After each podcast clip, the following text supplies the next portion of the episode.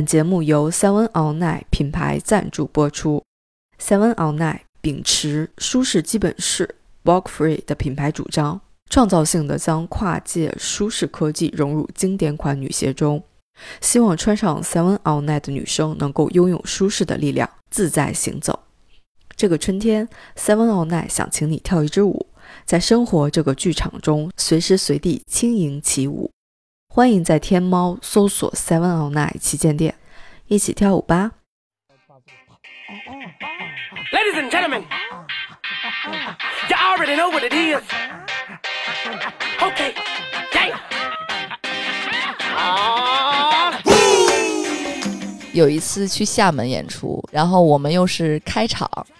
哇！上台前大暴雨开始了，我的妈呀！体育场虽然有一块儿是可以挡到舞台的，但是我们的走位啊，舞台上的一些队形的变换是不允许你一直在这个有遮掩的下边去跳的，所以我们会跳着跳着移动到舞台的前边，我们就跟淋的落汤鸡一样，所有的妆啊、发型啊，全部都湿哒哒的变了样子，因为。你是一个专业的舞者，所以一切外在因素都不会影响你要表现的舞台，这个才是专业舞者的表现。但是内心是崩溃和崩塌的一种状态，因为我的妆都成那样了，我的发型都那样了，我还要表现出一种啊，反正就是专业的样子了。对。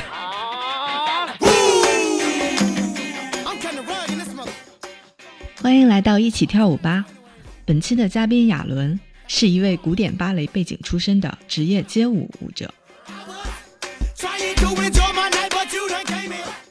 Hello，大家好，我叫亚伦，我是一名街舞舞者，然后我接触过一些 hip hop、popping、house，都是我比较擅长的一种舞蹈风格。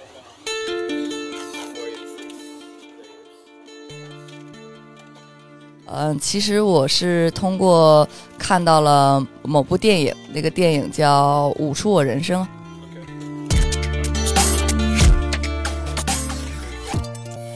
通过那个电影发现。我特别喜欢这种风格的舞蹈，感觉就酷酷的这种风格，可能里边有 hip hop popping 啊，包括一些 breaking 的一些元素，其实当时都不知道。那个电影里边，我觉得特别触动我的就是一帮人一起起舞的那种阵势，哇，那种热情，包括那种感染力，特别抓我。感觉我当时在看的那种状态，就是我特别想起来一起跳，但是又不知道怎么跳，不知道他那个节奏啊，然后他的律动啊，这些东西其实都不太懂，嗯。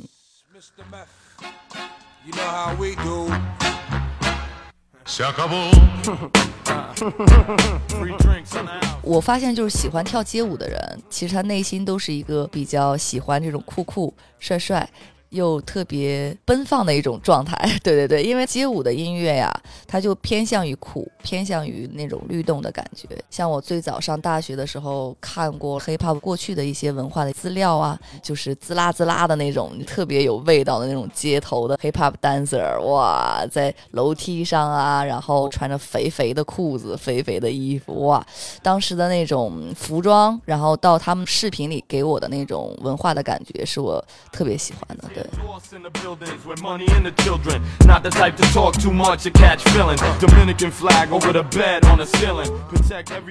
我印象里边最深刻的这个街舞的一种状态，其实不是在教室里的一种状态。嗯，我了解的就是说，非常纯粹的 hip hop dancer 可能不需要舞房，不需要一个特定的地点或者空间，因为喜欢就选择一个，比如说地铁的通道，大家拿着一个音箱。然后就到这种不会影响到其他人，然后又可以玩得开的一个地方跳舞，对，随时在跳，想跳就跳。对，可能你在坐地铁，耳朵上放一只耳机，里边是 hip hop 的风格的音乐，就是会有小的一些肢体的动作吧。对，或者已经无视身边的一切，在那种音乐的状态里边，我觉得这个就是对于这个文化的一种特别的热爱。就是他们对于 hip hop 的这个音乐也好，然后这个舞种的热爱是可以从骨子里看得到的。对，因为我之前呃我了解的一个朋友跳 popping 的女孩，她是有自己的工作，但是她可以下班之后跳到第二天凌晨四点，然后可能六点还是八点再起来接着上班。哇，哇塞，我简直是佩服，是。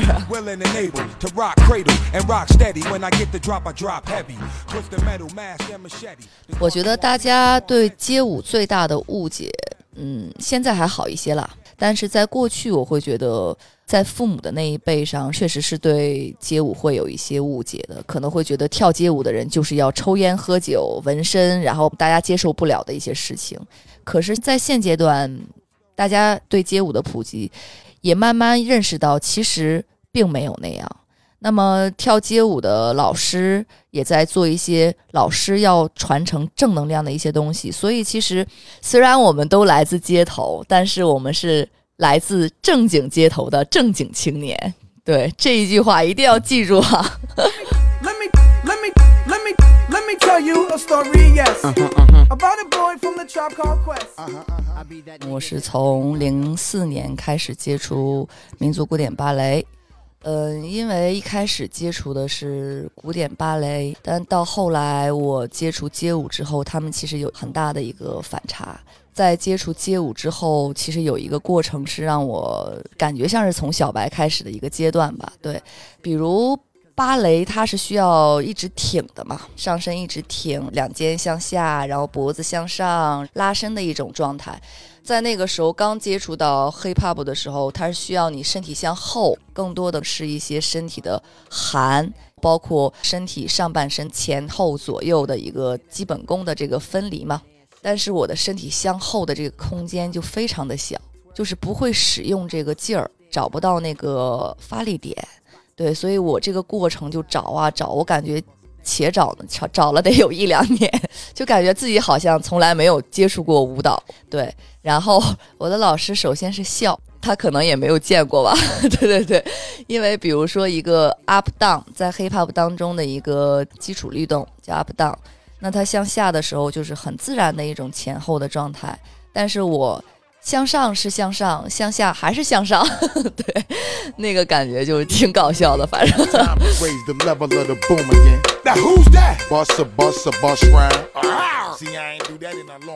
回顾一下我的舞蹈经历，整体来说就是两个阶段吧，一个是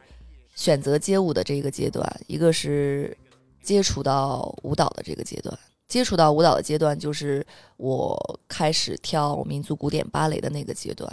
选择街舞的阶段，就是我大学的一个时期。其实我有一个老师，在大学的时候的一个韩国老师，是一名女老师，嗯，她是对于我来说有一定的影响的。她成为一个我当时学习的一个小目标吧。对这个老师跳所有的风格都 OK，比如说 Viking 啊、爵士啊、Hip Hop、Popping 啊，她都有在接触。但是我当时会觉得，哇，这些舞种都分得这么清楚，而他自己都会的这种状态下，他要付出多少的时间去接触这些、学习这些？然后包括有时候，因为我们会一起呃逛街、吃饭，你会觉得他的生活里边也都离不开舞蹈这件事情。可能他去买个衣服，嗯、要选择比较适合跳舞的衣服。呃，他走到某个咖啡厅会听到的一些音乐，他就很想要动起来的那种样子，对。所以其实我会觉得，嗯，他的这种状态是让我当时在那个阶段是非常欣赏的一个状态，就是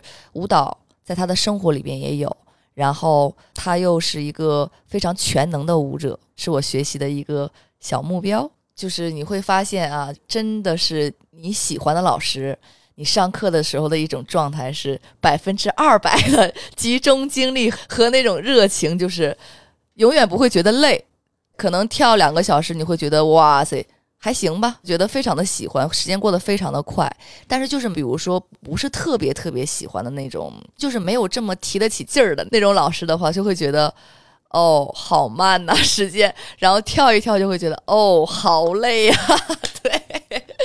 就是在学习民族古典芭蕾的时候，我感觉是我的内心有一个，就是爸妈对我的期望，我要完成一个任务，上战场完成任务的一种状态。而跳街舞的时候的那个，我是感觉老师快看到我，快看到我。然后老师你觉得这个怎么样？然后我自己会觉得，我会给自己目标，我会对自己有要求。就比如说，在某个阶段，我是希望自己会有一个什么样的进步，然后每一天我会呃，比如说除了上课的时间，我是怎么去练习？对，这个是自我出发，它是一个不用任何东西强迫你，反而自己就想要去开发、想要去练习的一种状态，等同于说是接触到舞蹈的阶段的那个时候的我，就是在学习，不知道自己要什么的一种学习。但是接触到街舞的阶段，其实就是我在找自我的一个阶段。对，慢慢的我会觉得街舞让我知道自己想要什么。嗯，然后街舞给我带来的更多的是，嗯，真正的那个自我，开心的样子。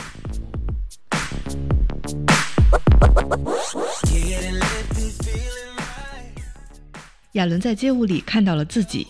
也看到了一条和大多数人不太一样的路。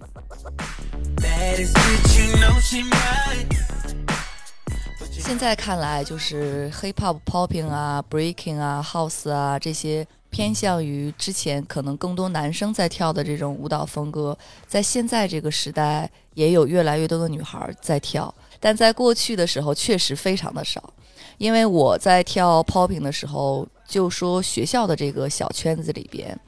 可能 popping 这个舞种，女孩跳的都能用一个手数过来，对，大概也就几个人。走进教室之后，你会发现，哇，一色儿的男性。当时在学校，就是我们一天学习会有一个自习的时间嘛。当时我记得印象特别深的就是一个晚上，我特别想要去练习 popping 嘛。这个教室放的是 popping 音乐，那么好，我走进去之后一看，全部是男生。然后我这半进半退的状态，我是在想，哎呦，确实是有点害羞的那种样子嘛，因为都是男生在跳，一个女孩儿，然后。你也不能说是特别的夸张，站在正中间，那倒也不是不行。可能我没有那么大的自信，对对对，在那个时候，然后我就会选择教室的一个角落里有窗户的那种反光的影子，等同于它是像一个镜子一样，然后那样去练习。你就会发现在那个时候的自己是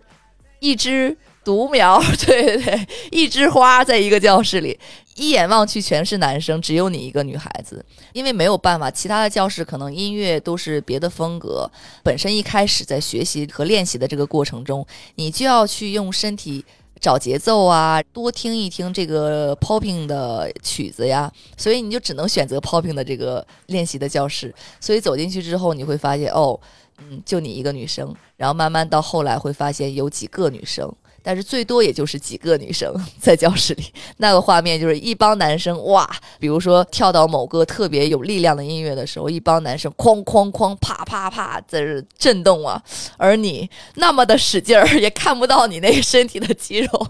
哎呀，反正就是这个画面真是挺逗的，嗯。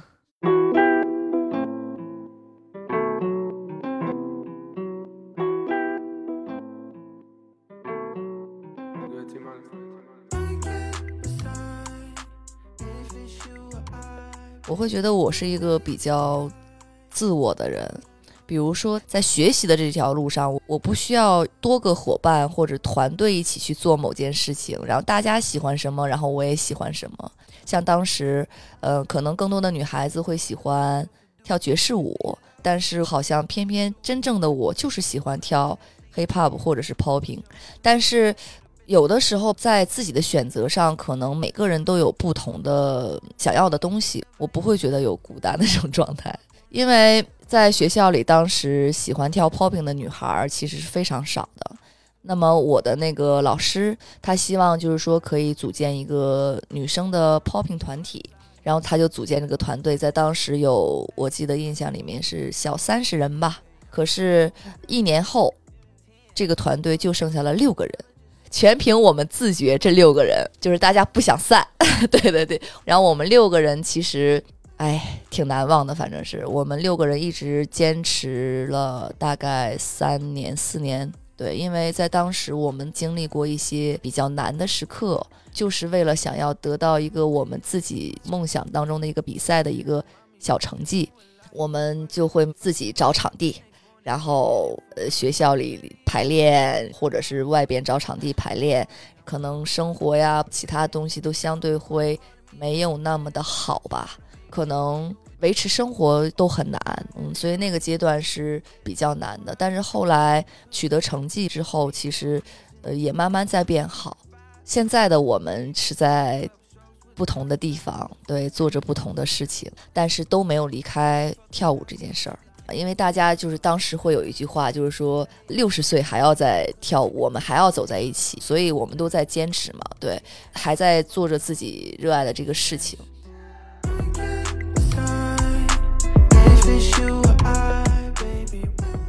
回看今天对舞蹈的这份坚持，亚伦认为他并不是与生俱来，而是和妈妈有着千丝万缕的联系。小的时候我喜欢踢足球，但是妈妈呢会觉得女孩子踢足球可能不是一个最好的选择，然后加上她希望我可以是一个嗯有气质一点的女孩子的那种样子，但是我是特别热爱足球的，在小的时候可能每一天就是说可以不吃饭，呃只踢球我都乐此不疲的，对 对对。但是毕竟要有一个自己可能未来走的一个方向。对，当时我是热爱足球，但是妈妈帮我选择了就是跳舞这件事情。那中间有一个很重要的一天晚上，本来第二天就是在这之前已经联系好了足球的学校嘛，然后我要去读这个足球学校。在要走的前一天晚上，然后我妈妈就印象里特别的深刻，坐在我的床边就问我。他其实问了我很多次，就是说你最终选择踢球还是跳舞嘛？就是说你想好了吗？一直在问我。可是到走的前一天晚上，还在问我这一个问题的时候，我是在想，就是说妈妈可能真的不太希望我去踢球，或者更希望我去跳舞。然后，呃，妈妈跟我说了一些跳舞。跳久了会是一个什么样的一种气质？但是踢球呢，你可能每天就会很累，奔跑、晒呀之类的。然后我这一想，可能确实那个画面有点糟糕。然后，对，然后其实最重要的是，可能在那个时候，父母的选择就是说能帮助得到我吧。我认为，因为可能我小嘛，在那个时候我没有更大的那种决心，说我就要踢球，然后我就。尊重了妈妈的一个选择吧，其实是。但是我，嗯，我说起一件事情，就当时选择街舞的时候，我有跟我妈妈去商量嘛，因为她让我走上舞蹈这条路，然后她希望我是一个跳民族古典芭蕾有气质的女孩子。那其实我的这个我吧，就跟她那个想象当中的那个我完全不同，因为我那个时候想象到，如果我未来的工作是在跳民族古典芭蕾，哎呦，我都觉得我真的是。违背我自己的一种状态，对，在那个时候的我喜欢热爱街舞这件事情，我未来就算大学出来之后，我还是会做这件事情。嗯，那么，嗯，我会觉得，如果大学的时候这个转折点不让我转折，我对于我来说就有点难了。对，所以我必须必须在这个时刻，嗯，跟我妈妈去沟通。对，因为我妈妈性格比较暴。我又当时是有一点点害怕的样子，所以我就觉得，嗯，要跟他好好说，然后又不可以特别的倔强那种态度。然后我回家之后跟我妈妈商量，我说了一句话，我记得非常清楚。我跟我妈说，我还是在跳舞，只是选择的舞蹈风格不同。那这个舞蹈风格是我像喜欢足球一样喜欢的一个舞种，对，所以我会觉得。妈妈应该不会不同意，因为还跟舞蹈挂着钩儿。对对，但是我妈还是给我放了一句话，就是说：“那你可想好了啊？那你这五年白跳了。”我说：“怎么能白跳呢？”我说：“跳街舞我也可以融一些，比如说基本功啊、技术技巧啊，跟民族古典芭蕾有关的一些这种风格是可以相融的嘛。”然后我妈想了想，嗯，行吧，随你自己吧，因为她本身也是一个比较随我的人。然后。呃，那个时候我也有在考一些民族舞的大学嘛，但是考试的时候，其实我的心已经偏向于选择街舞了。但是我又知道考这个民族古典芭蕾的这个阶段，让我更多的看到自己，其实在舞蹈这条路上不是一个天赋型的舞者。因为当时跳舞的时候啊，对于舞蹈来说，可能我的身体条件，包括身高，跳民族古典芭蕾不是一个老师呃口中的所谓的好苗子。首先，我不够软嘛，因为跳民族古典芭蕾需要你踢个腿都要一百八，再厉害一点的三百六，对，那对于我来说可太难了。我一开始可能九十都很难，对，比如说下横叉，可能我只是打开之后是一个大于号、小于号，绝对不是一个一字，呃，所以这个就是我的最基本的身体条件了，对。嗯，所以我在学习民族古典芭蕾的这个过程其实非常的苦，嗯，因为有一些最基本的一些，比如说一字马、下横叉，我都完成不了，是需要比别人更多的时间，下更多的功夫去做好这一个动作，甚至是呃某一个技巧，嗯嗯，但是我并不会觉得在那个阶段的苦是白吃的。嗯，可能当时接触民族古典芭蕾并不是喜欢，但是他却为了我喜欢街舞这条路打了一个很好的基础。嗯，因为就算我想象过啊，就算是没有接触到民族古典芭蕾，现在的我还是会喜欢街舞。那如果我没有过去的那一个学习的过程，那现在想象那个。本来身体不协调，然后又非常僵硬的我跳起街舞来，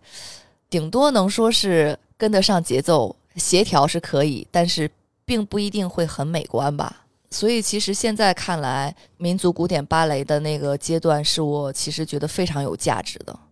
bounce 的基础源于什么？up down，对不对？在这个基础上，bounce 的意思是弹，所以你们要做到上下有下有上。来，准备啊，五。六七，and down，in，in，OK。其实从上大学，然后到毕业之后，我可能更偏向于舞蹈老师这个职业，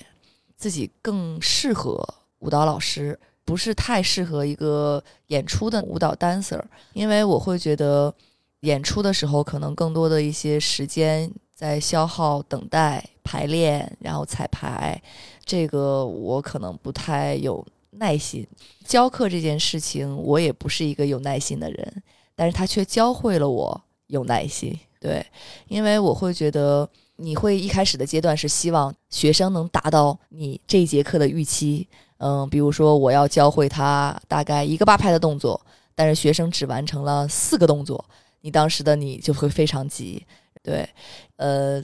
当老师之后，我会发现有那么几个瞬间，其实是让自己觉得挺无奈，并且挺崩溃的。对，因为你会遇到一些 完全不听你话的学生，就是八拍让他数，他不会数。那好，往左抬手，他抬起了他的右手，就是这样的一些某个瞬间，就会让你觉得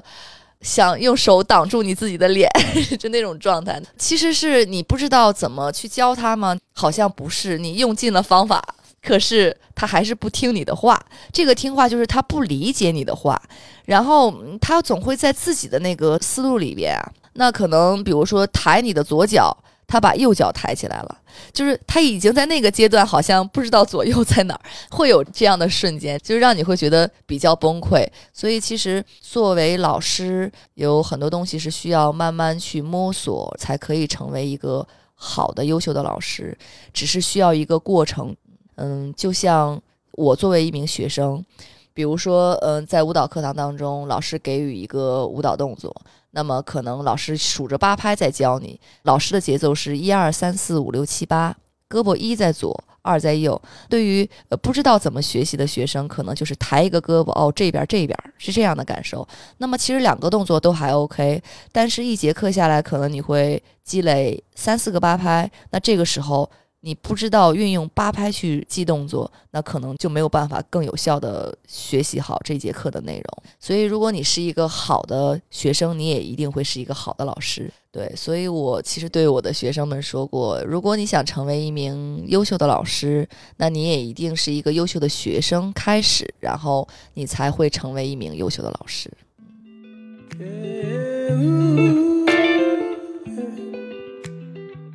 街舞既是自我。也是职业，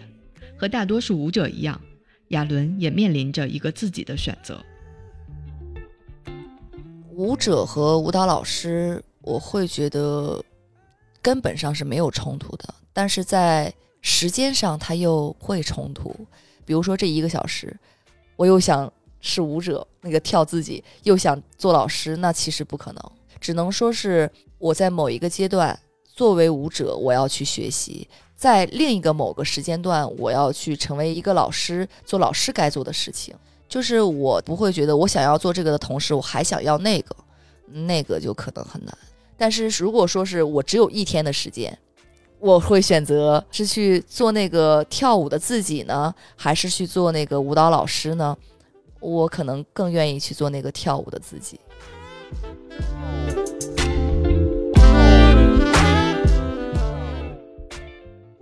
我从教课到现在也有十二年吧，然后我会觉得，他没有一个阶段是让我觉得我是一名舞蹈教师之后，然后我对舞蹈这件事情是疲惫的，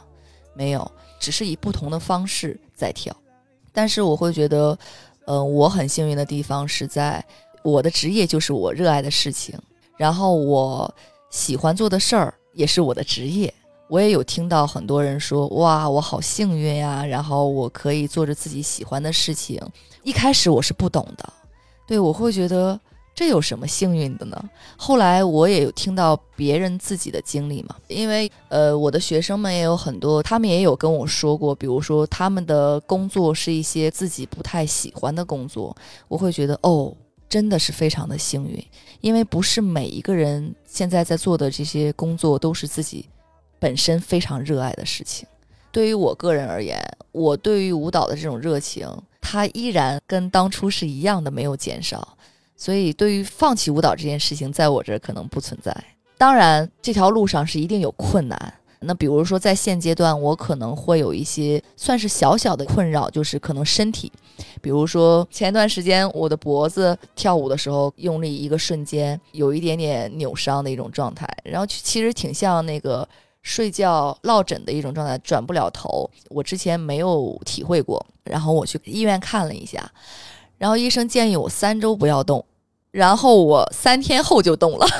我就是停不下来，已经成为一种习惯了，每天都在跳。那其实你不动会很不舒服的一种状态，只是说这个动的这个程度是轻微的还是大幅度的嘛？对于舞者来说，有一些小伤啊，或者是一些酸痛啊，这些都再平常不过的。对，就像喝水一样，很正常的一件事儿。对。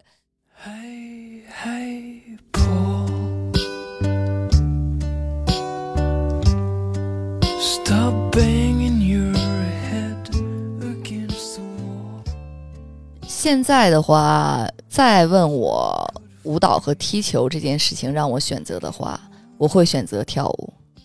可能这个就是一个。我自己一直以来也有在问自己的问题，虽然当时的我是很喜欢踢球，但是我因为接触到舞蹈，我会发现原来我也非常的热爱舞蹈。那如果我只是在踢球，可能现在的我也只知道踢球。对，所以其实回到那个时候，很重要的就是我要多去尝试，因为小其实你能看到的世界就很小。慢慢长大之后，你会发现有很多艺术啊，都是你比较喜欢的。因为成长的经历会让你想要接触更多新鲜的东西。对，其实早一点接触是很好的，就会让你知道你有什么是更喜欢，然后不只是喜欢这个。但是如果你要现在问我还喜不喜欢踢球，我是喜欢的，但是这种喜欢我会觉得是仅存于当时那个小时候的那种梦啊。小时候，哇塞，特别想当足球明星的，因为太喜欢踢球了呀。但是那个时候，哎呀，要是现在的选择，我还是选择舞蹈吧，因为，呃，现在喜欢的事情，我觉得都是因为跳舞影响了我很多的一些，呃，对于艺术啊不同的一些看法，打开了我很多不同的一些思路或者是眼界。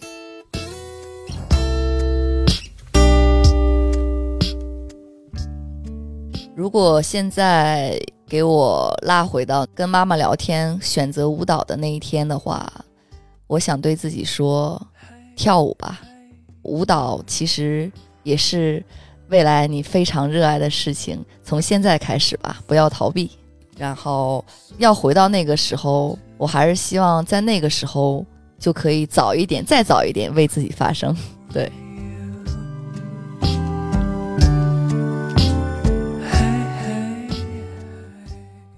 街舞这个问题问的很好哎，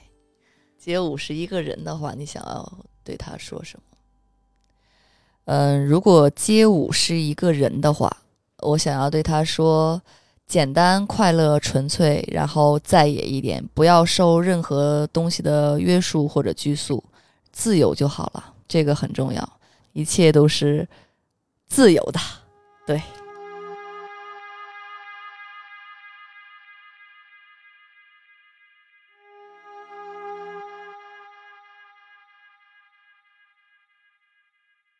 呃，如果呃让我对一些喜欢舞蹈或者是说没有勇气接触街舞的小白们说一些话的话，我是希望大家可以勇敢的跨出这一步。其实舞蹈并没有你们想象的那么的有门槛儿，只要你喜欢，你可以先去尝试，先走进来，你会发现非常的快乐，你会发现世界被打开了，它是一件。会让你很快乐的事情，嗯。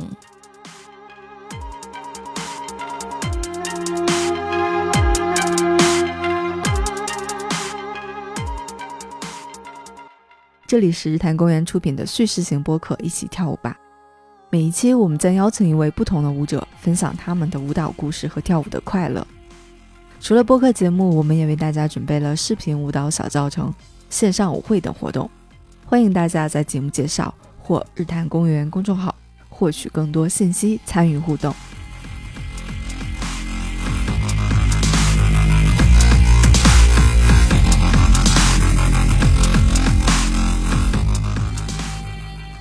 再次感谢 Seven All Night 品牌赞助本期节目。如果生活是一支舞，Seven All Night 希望以科技为每个女生打造生活的舞鞋，让舒适伴随每一个日常。欢迎在天猫搜索“三万奥奈旗舰店”，总有一款合你心意。